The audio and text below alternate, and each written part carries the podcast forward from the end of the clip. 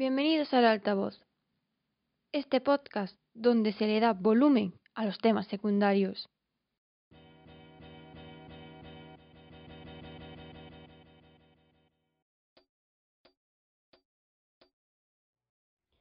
La Tierra tarda en realizar lo conocido como movimiento de traslación, es decir, dar una vuelta sobre su propio eje alrededor del Sol 365 días y 6 horas. Es por ello que cada cuatro años añadimos un día más a nuestro calendario. En esos años especiales se celebra el mayor evento deportivo a nivel mundial, los Juegos Olímpicos. Tras jornadas de entreno intensivo, los atletas de élite de todo el mundo se reúnen para hacer gala de sus aptitudes. Pero, ¿de dónde provienen estos Juegos Olímpicos? Los Juegos Olímpicos nacieron en Grecia y se celebraban en la ciudad de Olimpia. Para ello se se realizaba lo conocido como una tregua olímpica, en la cual todos los hombres libres que hablaban griego podían participar en los Juegos Olímpicos. Las principales disciplinas eran atletismo, hípica o lucha. El origen mitológico no está muy claro, pero el más reconocido a nivel mundial es que uno de los dáctilos eh, creó una carrera con sus hermanos y así el que ganara se le coronaría con una corona de olivo silvestre. Estas coronas de olivo silvestre eran las medallas de los Juegos Olímpicos antiguos. Al final, como todas las costumbres griegas y romanas, pues desaparecieron, pero al igual que en arte, música o arquitectura, volvió a renacer eh, la curiosidad por la vuelta por la cultura griega o la cultura romana. Así, gracias a, al plantar, a la proposición de un francés, en 1896 tienen lugar los primeros Juegos Olímpicos modernos en Atenas. En estos participaron 14 países y el Comité Olímpico Internacional decidió que la ciudad que lo hospedara fuera rotatoria. Así los siguientes Juegos tuvieron lugar en París. Los Juegos Olímpicos modernos tienen una ampliación. Así tenemos los Juegos Olímpicos de invierno para aquellas disciplinas invernales y los Paralímpicos para todos aquellos atletas de élite que tengan algún grado de discapacidad.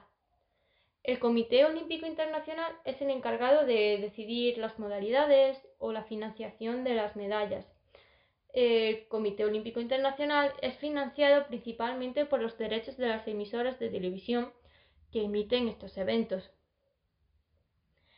Actualmente el comité, el conocido como COI, reconoce 36 deportes con un total de 51 disciplinas y 339 competiciones. En cuanto a la remuneración de las medallas, lo reconoce cada COI de cada país. En el caso de España, el oro es remunerado con 75.000 euros, la plata con 50.000 y el bronce con 30.000. En el caso de los equipos, es una menor remuneración, el oro con 50.000, la plata con 30.000 y el bronce con 25.000. Países como Italia han aumentado la, la, remuneración debido a las restricciones del COVID a las que se han tenido que enfrentar los distintos atletas o Estados Unidos ha equiparado los salarios de los Juegos Olímpicos normales y los Paralímpicos.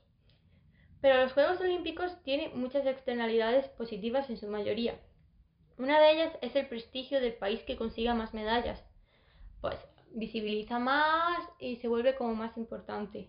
Otro es la economía y el desarrollo para la ciudad que los alberga. Ejemplo de ellos es España en el 92 donde se crearon muchísimas infraestructuras, creció muchísimo el turismo en Barcelona y fue más que positivo para la sociedad española.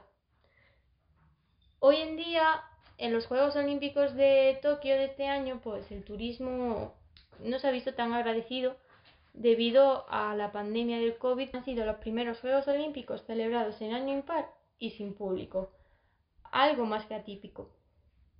Otra de las buenas de las externalidades positivas que presentan los Juegos Olímpicos es la difusión de la cultura y la difusión de deportes no tan vistos como es el lanzamiento de martillo, el jabalina o por ejemplo el salto de longitud frente a deportes como el béisbol muy vistos en Japón, el fútbol en España o el baloncesto en Estados Unidos.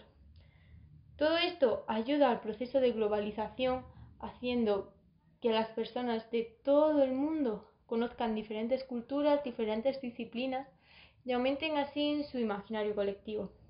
Está claro que los Juegos Olímpicos, además de ser el gran evento deportivo a nivel mundial, es una de las mayores fuentes de difusión de cultura y de salud para la población del mundo actual.